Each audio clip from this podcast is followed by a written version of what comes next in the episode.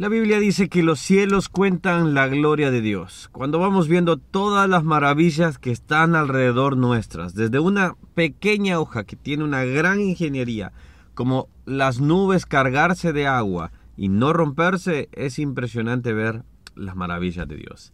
Hola, ¿cómo estás? Que Dios te bendiga. Mi nombre es Ronnie Mejía y estamos viendo la Biblia capítulo por capítulo. El día de ayer tuvimos un pequeño eh, impasse porque estuvimos celebrando los ocho años de mi querida hija, así que Disculpen que no pudimos subir el video. Y bueno, este es el motivo.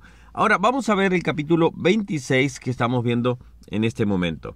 Acá Job hace una pequeña respuesta como habilidad, por ejemplo, de sobre sus comentarios y al principio también de cómo hasta el versículo 4 eh, más o menos eh, está haciéndole referencia a este hombre respondiendo, vamos a decir así. Y aún en un último instante, versículo 5 dice, eh, versículo 4, ¿a quién has anunciado las palabras eh, y de quién es el espíritu que de ti procede?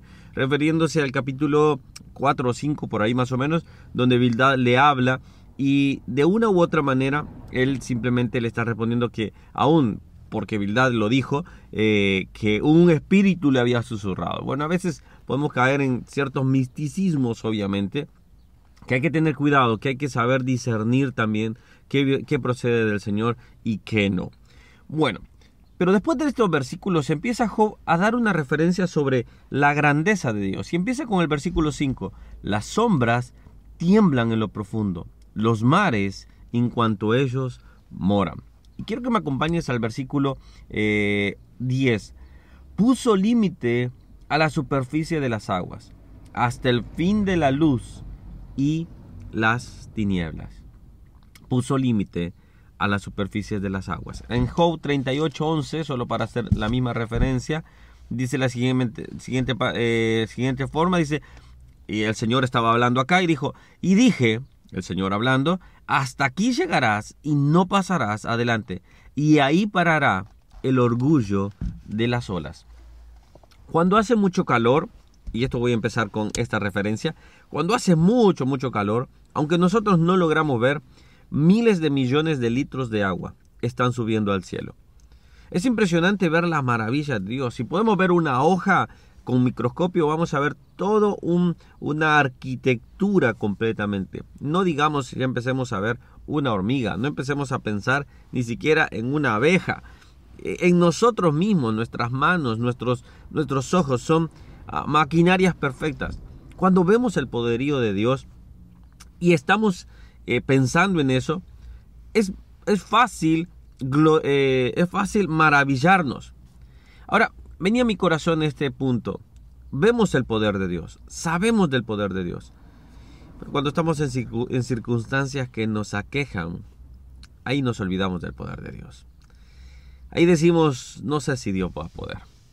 Y cuando realmente vemos que lo imposible es posible para Él.